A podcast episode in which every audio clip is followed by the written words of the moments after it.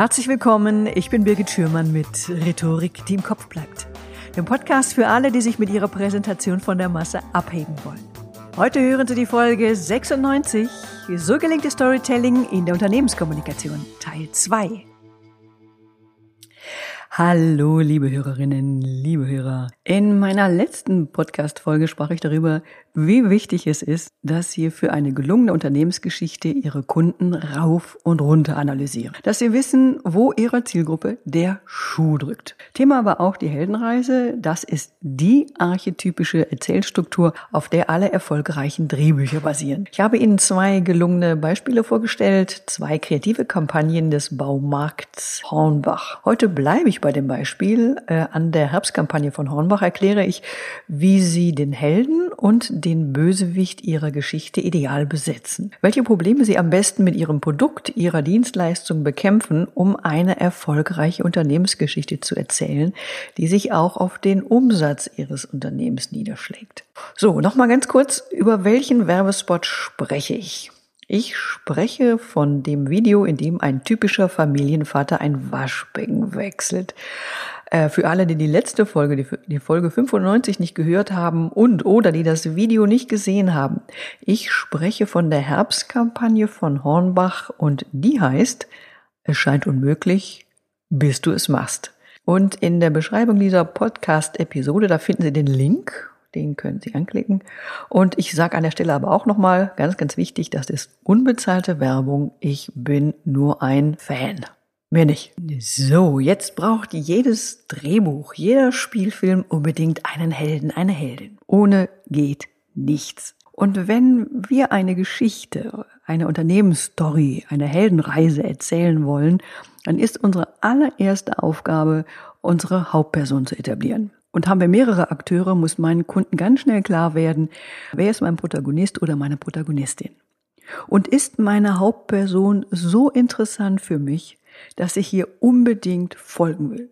Und angenommen, Ihr Unternehmen hat 50 Mitarbeiter, dann ist Ihr gesamtes Unternehmen zu groß für eine Hauptperson. Sie brauchen einen Menschen oder eine Figur, die wie ein Mensch agiert, die stellvertretend für Ihr Unternehmen oder für Ihr Produkt, Ihre Dienstleistung steht.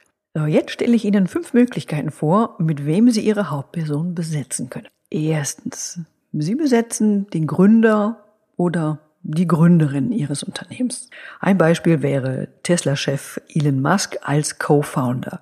Er hat einen großen Namen und steht stellvertretend für sein ganzes Unternehmen. Seine Kunden werden angezogen von seiner Lebensgeschichte und seinen Visionen. Zweitens, Sie entwerfen eine Werbefigur, die für Ihr Produkt steht. Ab den 60er Jahren war es beispielsweise die Werbeikone Clementine. Die Schauspielerin, die heißt übrigens Johanna König, kennt man nur unter Clementine, die blieb über Jahrzehnte, über Jahrzehnte die, das personifizierte Waschmittel. Das war bis in die 90er Jahre. Also um es mal ganz genau zu sagen, von 1968 bis 1994 Drittens, Sie picken einzelne Mitarbeiter aus Ihrer Belegschaft raus und Sie stellen sie persönlich auf Ihrer Firmen-Homepage und Ihrer Unternehmensbroschüre vor. Eine Variante dieser Idee verwendet zum Beispiel auch IKEA. IKEA lässt in ihrem Spot Attacke einen Mitarbeiter sinnierend über Nachhaltigkeit zur Arbeit kommen. Viertens, bewerben Sie eine Stiftung oder eine Organisation wie beispielsweise die Organisation Save the Children. Dann stellen Sie einzelne Kinder aus Krisengebieten in ihren Lebensumständen vor. Also wie heißt das Kind? Wie alt ist es? Wo genau lebt es? Wie viele Geschwister hat es? Und wo spielt es am liebsten? Fünftens, Sie können es aber auch ganz anders machen. Ganz anders. Wie zum Beispiel Hornbach natürlich.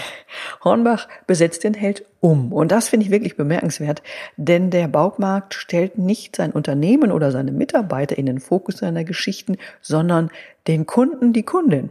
Jede Heldengeschichte braucht ein Ziel, das die Hauptperson anstrebt. Ein Ziel, das tatsächlich auch erstrebenswert erscheint und wofür es sich zu kämpfen lohnt. Und das liegt im Spot auf der Hand. Also das olle Ding an der Wand soll erneuert werden. Und dieses Mal macht sich unser Held selber an die Arbeit.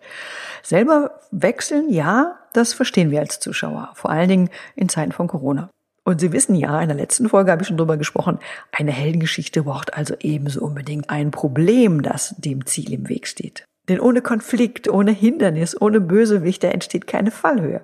Und je unüberwindlicher sie das Hindernis darstellen, desto spannender wird ihre Geschichte.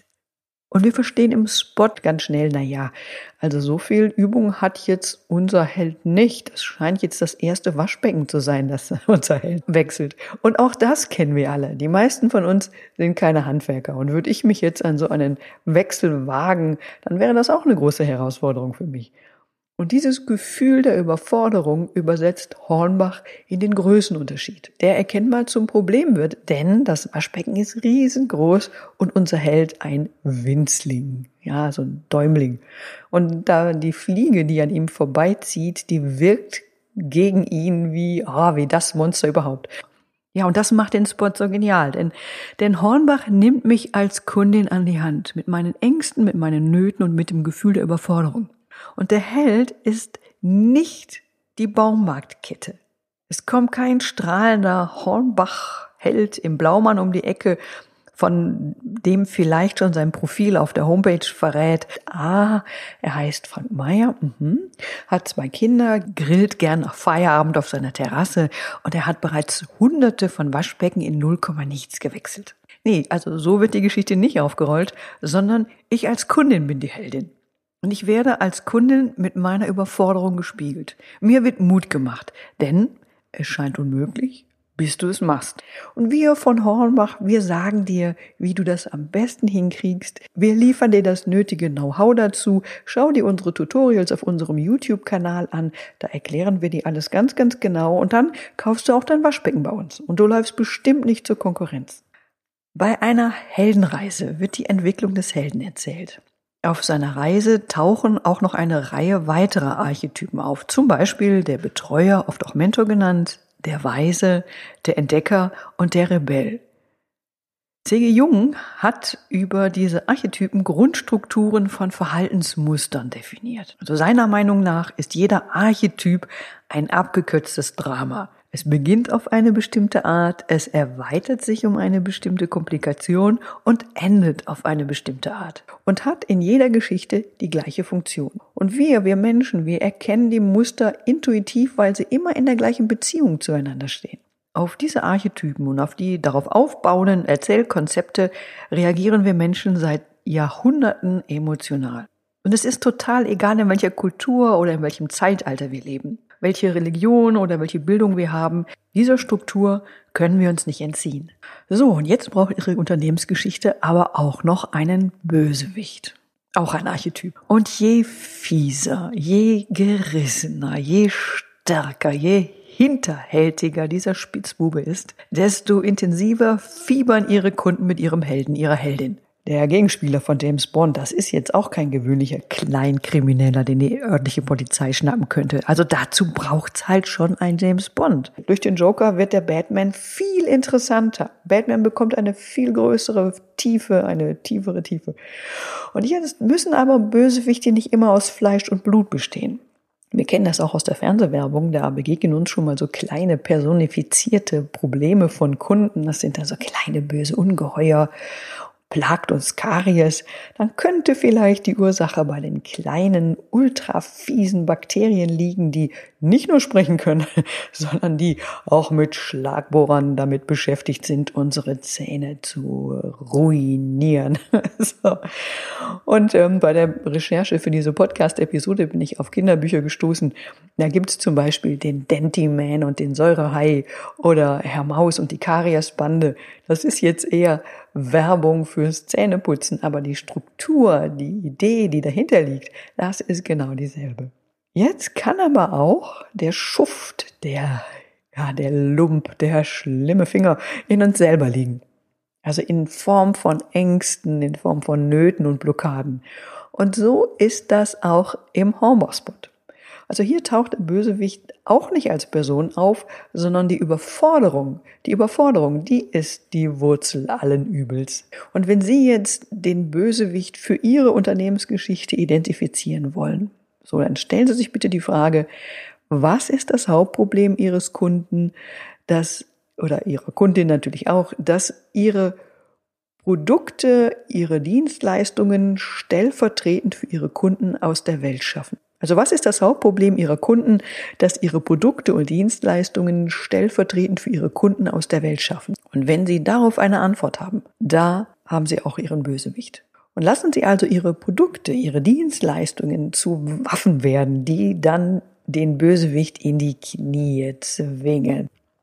Im Hornbach-Spot ist das Problem die Überforderung, die Dienstleistung, die Waffe gegen das Problem ist.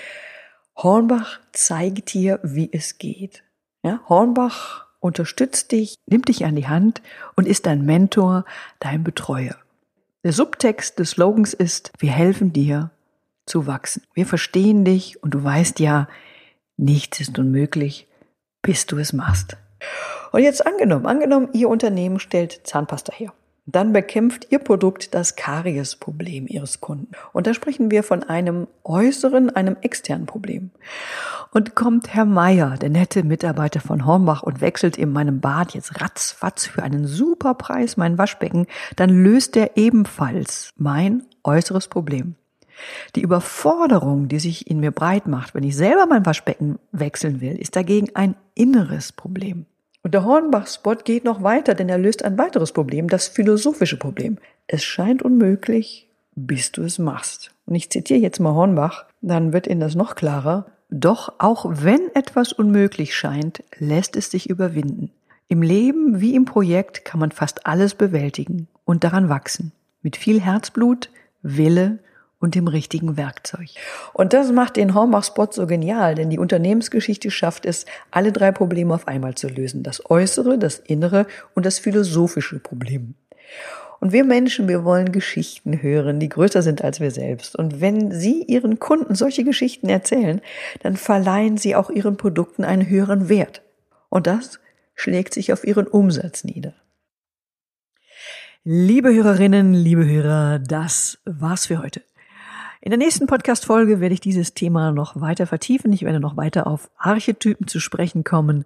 Wenn Sie zu diesem Thema mehr wissen möchten, ich habe für Sie einen Hörerservice eingerichtet, für den Sie sich unter birgit-schürmann.com slash podcast Schürmann mit OE eintragen können. Wenn Ihnen mein Podcast gefällt, wenn diese Folge, diese Episode hilfreich für Sie war, ich freue mich wirklich sehr über eine positive Bewertung nicht nur bei iTunes, sondern bei dem Podcatcher, über den Sie diesen Podcast hören. Vielen, vielen Dank.